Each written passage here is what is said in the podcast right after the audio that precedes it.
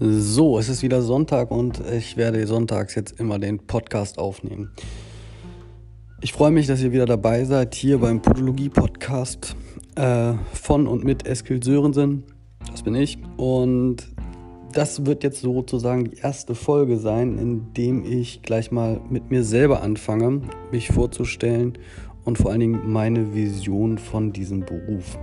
Weil letztendlich geht es darum hauptsächlich. Ich möchte nicht grundsätzlich irgendwelche Themen diskutieren. Na gut, wenn es sich ergibt, vielleicht. Aber ich möchte, dass dieses Individuelle, diese, diese unterschiedlichen Ansichten, die jeder einzelne Therapeut mit in diesen Beruf bringt, die möchte ich in den Vordergrund stellen, weil ich glaube, dass das das geheime Potenzial bei diesem Beruf ist. Aber dazu später mehr ins Detail. Also, erstmal zu meiner Person. Äh, ich bin Eskil Sörensen, ich bin geboren in Hamburg und aufgewachsen im wunderschönen Weserbergland. Äh, genau zu sein in Hameln, wo ähm, ich praktisch mit Podologie das erste Mal auch in Berührung kam, als meine Mutter vor über 25 Jahren ähm, ihre Praxis eröffnet hat und ja, uns drei Kinder damals mit ernährt hat. Für mich war das damals eigentlich ein Thema, was ich äh, als junger Mensch abgelehnt habe. Füße war so gar nicht mein Ding, fand ich total, weiß ich nicht. Ich würde unsexy sagen, ähm, hätte ich mir nie erträumen lassen, dass ich irgendwann mal überhaupt in diesen Beruf gehe. Und dachte und sah mich damals auch eher so als Banker oder wie auch immer, irgendwas schickimicki im Anzug und dergleichen. Aber ich sollte später herausfinden, dass das wohl gar nicht meins ist. Und so kam es auch. Also bin ich erstmal lange zur Schule gegangen, weil ich gar nicht wusste so genau, wo soll die Reise hingehen für mich. Und ähm, ja, irgendwann war ich dann schulisch am Ende, war auf dem Wirtschaftsgymnasium und hatte schon eine Einladung äh, zur Bundeswehr. Habe aber gemerkt, dass das nicht mein Weg ist und habe damals äh, mir einen Plan B gesucht. Und der Plan B hatte sich äh, praktisch mit der Begebenheit, die ich euch jetzt erzählen möchte, ergeben.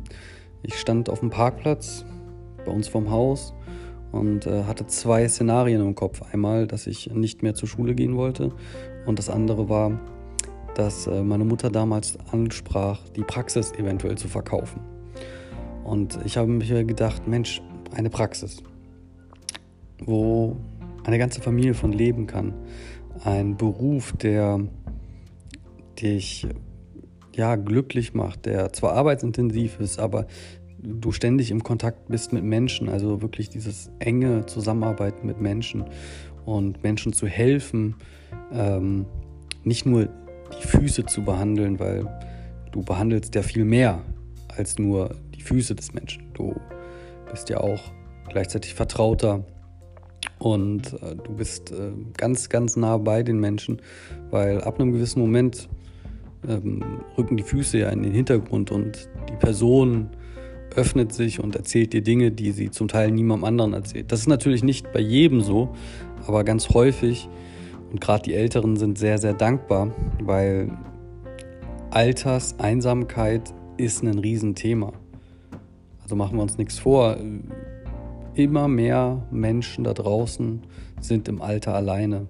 Aufgrund von Schicksalsschlägen, aufgrund von ähm, Wegziehen der Kinder, aufgrund von vielleicht unsinnigen Streitereien, die mal irgendwann stattgefunden haben, ähm, Scheidung, wie auch immer, Tod der Kinder, ganz, ganz schreckliche Dinge und äh, Krankheiten. Und manche sind auch einfach so ganz alleine, weil sie nie einen Partner gefunden haben oder ähm, nie Nachwuchs bekommen haben, äh, bewusst oder unbewusst diese Entscheidung getroffen haben oder ihnen dieses gar nicht vergönnt war.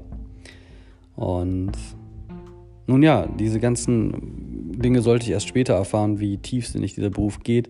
Aber für mich stand damals im Vordergrund, dass ähm, es ein zukunftsweisender Beruf ist.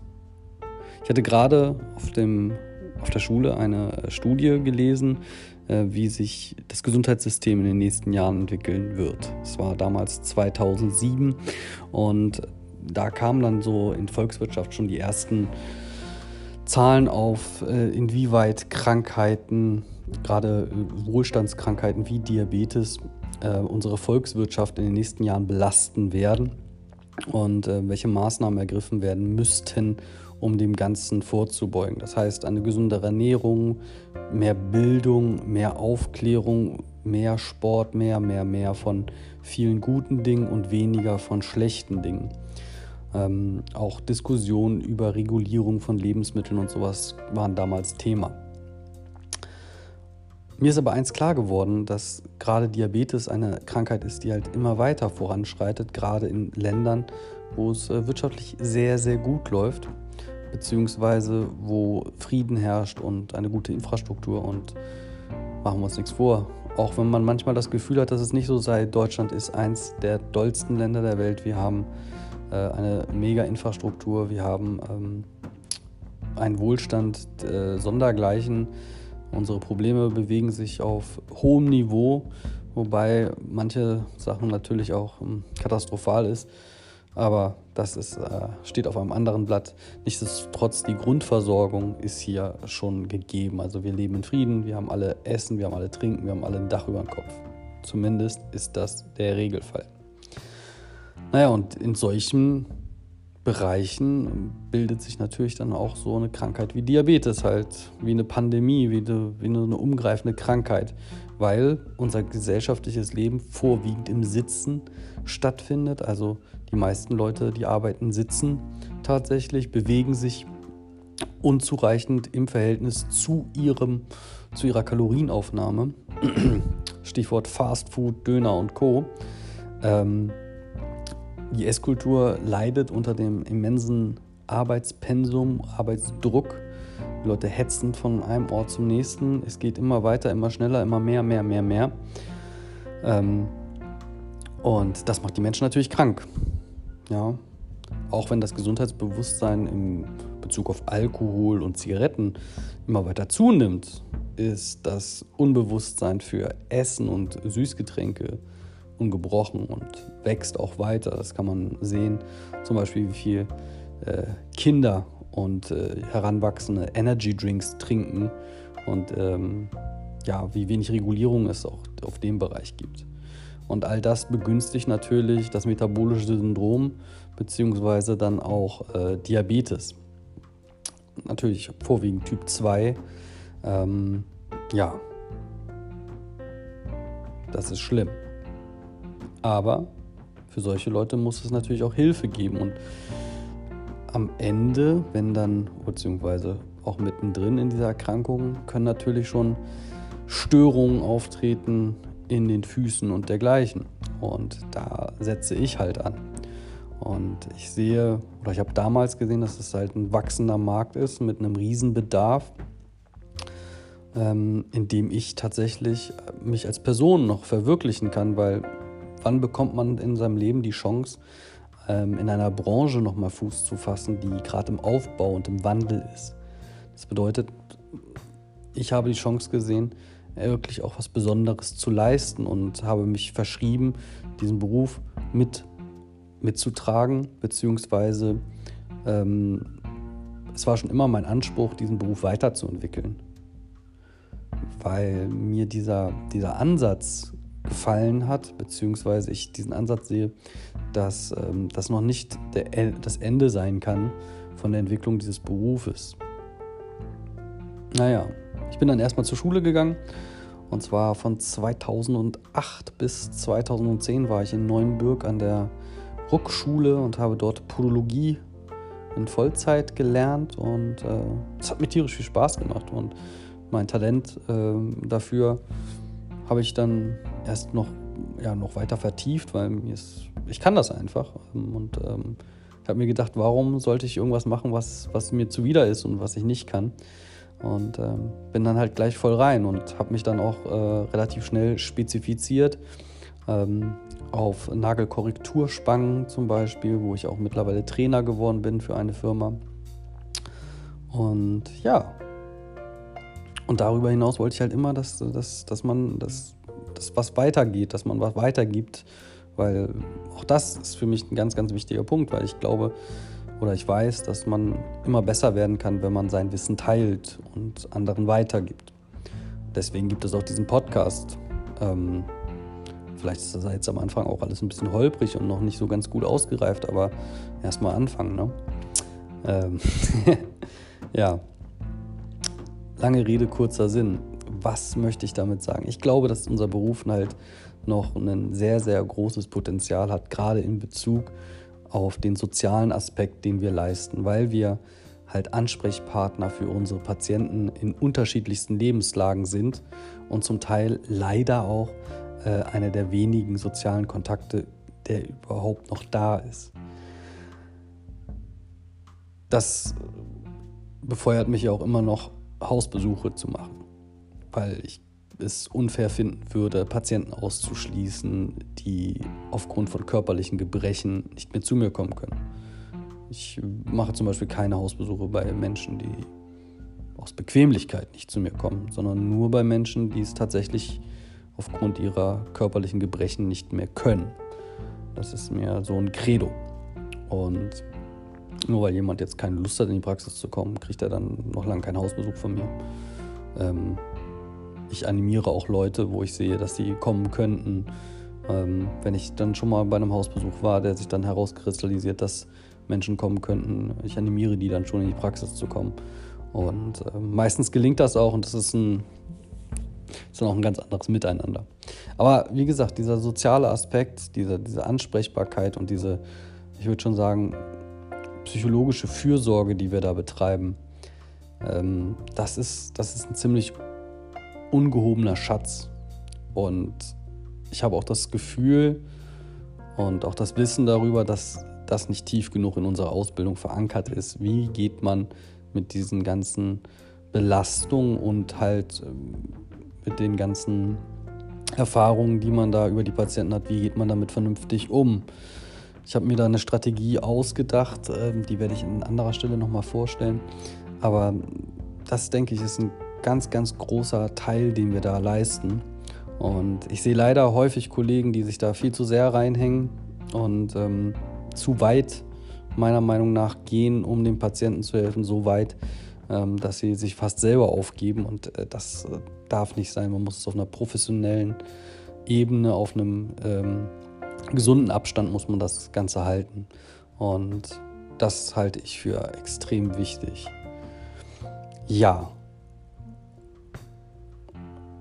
was sehe ich noch in diesem Beruf? Ich sehe halt, naja, ich sehe halt Parallelen zu einem Beruf, der es am Anfang auch, der belächelt wurde, der nicht ernst genommen wurde und der heute mit zu einem der bestbezahltesten Medizindienstleistungsberufe in ganz Deutschland oder auf der ganzen Welt zählt. Und das sind äh, die Zahnärzte, die sich aus den Dentisten heraus entwickelt haben. Und das ist gerade mal 70 Jahre her. Äh, dass das so passiert ist. Und ich glaube, wir haben eine ähnliche Chance, ähm, die Podologie nochmal auf ein anderes Level zu heben. Es gibt ja gerade heiße Diskussionen, beziehungsweise es sind eher lauwarme Diskussionen, äh, wo gerade die Krankenkassen, ähm, beziehungsweise, na Moment, ich weiß es gar nicht genau, Krankenkassen oder Gesundheitsminister, ich meine, es waren eher die Krankenkassen, die hätten uns gerne lieber so in der Ärzteschiene. Ne? Dann haben sich schon manche Sorgen gemacht, ob man seinen Status verliert. Das glaube ich nicht. Ich denke, das sind erstmal nur Diskussionen und äh, so schnell verliert auch keiner seinen Status. Wenn, wird es immer Übergangslösungen geben. Aber diese Impulse sind halt wichtig, dass, dass man halt ähm, sieht, wie gehen andere Länder zum Beispiel damit um und äh, welches Potenzial könnten wir oder was können wir von denen halt noch übernehmen. Also zum Beispiel im ganzen europäischen Ausland ist Podologie ein Studium und äh, hat weitgehendere ähm, ja, Tätigkeitsfelder bis hin zu kleinen Operationen, ähm, die dort die Kollegen machen. Auch international, in den USA, in Kanada, dergleichen ist das so. Ähm, ja, und ich denke, wir haben das Potenzial, wirklich den Beruf dahin noch weiterzuentwickeln. Jetzt müssen wir natürlich erstmal diese Entwicklungsschritte ein bisschen zusammenfassen und durchmachen. Wie geht man damit um? Welches der richtige Weg? Ist äh, das Studieren tatsächlich der richtige Weg? Weiter Ak Akademie, Ak äh, akademisieren, meine Güte, ist das ein schwieriges Wort auf den Sonntagabend, ähm, ist das unbedingt notwendig? Wie, wie weitreichend ist das notwendig? Welche Maßnahmen müssen getroffen werden, äh, dass die Kollegen weiter ausgebildet werden? Ich denke, das sind alles Themen, die werden sich in den nächsten zehn Jahren klären. Weil so langsam malen halt die Mühlen in unserem wunderbaren Rechtsstaat. Was ja auch gut ist, ne? Nichts, nichts überstürzen, sondern alles Stück für Stück. Naja, wie gesagt, ich sehe halt in der Zukunft, dass dieser Beruf halt nach oben hin noch viel, viel Potenzial hat und äh, sich weiterentwickeln wird.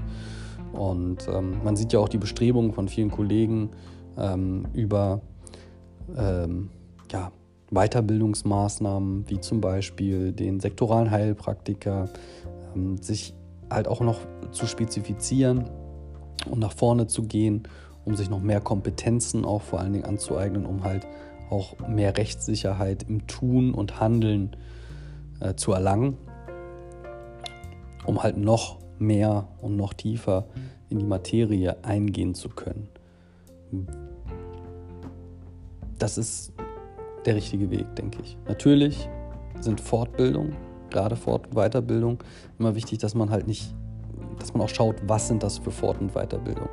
Wer gibt sie da? Ne? Und ähm, inwiefern, inwiefern ist derjenige dafür überhaupt geeignet und welche Organisation steckt dahinter? Wie ist das Ganze aufgebaut? Das halte ich auch für ganz, ganz wichtig. Ähm, und da wird wahrscheinlich auch noch einiges kommen in nächster Zeit in Bezug auf Kontrolle der Fortbildung, Weiterbildung, Qualitätsmanagement der Fort- und Weiterbildung.